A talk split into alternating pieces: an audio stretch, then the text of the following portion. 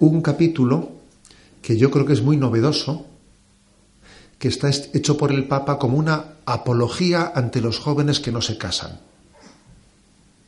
Como, ¿eh? como hoy en día en nuestra cultura está viniendo lo de la convivencia y por qué casarse y por qué casarse y por qué casarse, el Papa hace como una apología de, os voy a dar razones un poco argumentales, un poco apologéticas para entender el porqué el matrimonio, ¿no? Y os lo voy a leer porque, como tenemos un poquito de tiempo, a mí personalmente me ha parecido muy utilizable que incluso podíamos hacer de esto pues para los eh, para nuestros jóvenes en nuestras eh, en nuestras explicaciones catequéticas podíamos extraer de esto una, una pedagogía es el punto 131 y 132 ¿eh? dice lo siguiente quiero decir a los jóvenes que nada de todo esto se ve perjudicado cuando el amor asume el cauce de la institución matrimonial porque ya sabemos que la palabra institución, ¿eh? lo de yo no necesito unos papeles grises para amar, ¿eh? desde que cantaron aquella canción, ¿sabes? No, bueno, madre mía, es que esa canción ¿eh? pues ha, marcado, era de Pablo Milanés, ¿no? Decía esa canción, ¿no? Yo no necesito unos papeles grises para amar. Esa canción ha sido súper invocada, super invocada contra el matrimonio como institución, ¿no? Y dice, la unión encuentra en esa institución el modo de encauzar su estabilidad y su crecimiento real y concreto. Estabilidad y crecimiento real y concreto. Es verdad que el amor es mucho más que un consentimiento externo o que una especie de contrato, pero también es cierto que la decisión de dar al matrimonio una configuración visible en la sociedad, con unos determinados compromisos, manifiesta su relevancia, muestra la seriedad de la identificación con el otro. Indica una superación del individualismo adolescente y expresa la firme opción de pertenecerse el uno al otro.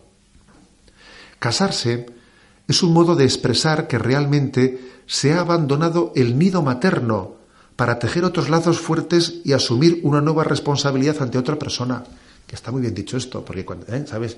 Eh, en esa situación que no estoy casado, que convivo, uno no termina de saber exactamente, bueno, si yo he dejado mi familia, si no la he dejado, muy interesante. Esto vale mucho más que una mera asociación espontánea para la gratificación mutua, que sería una privatización del matrimonio.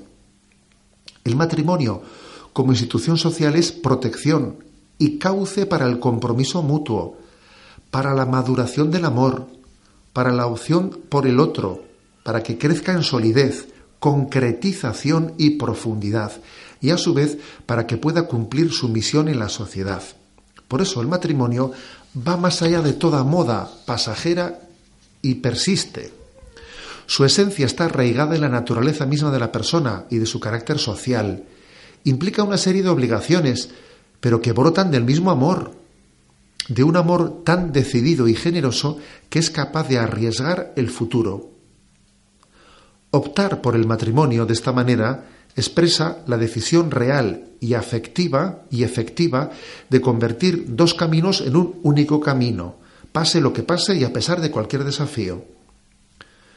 Por la seriedad que tiene este compromiso público de amor, no puede ser una decisión apresurada, pero por esa, por esa misma razón tampoco se puede postergar indefinidamente. Comprometerse con otro de un modo exclusivo y definitivo siempre tiene una cuota de riesgo y de osada apuesta.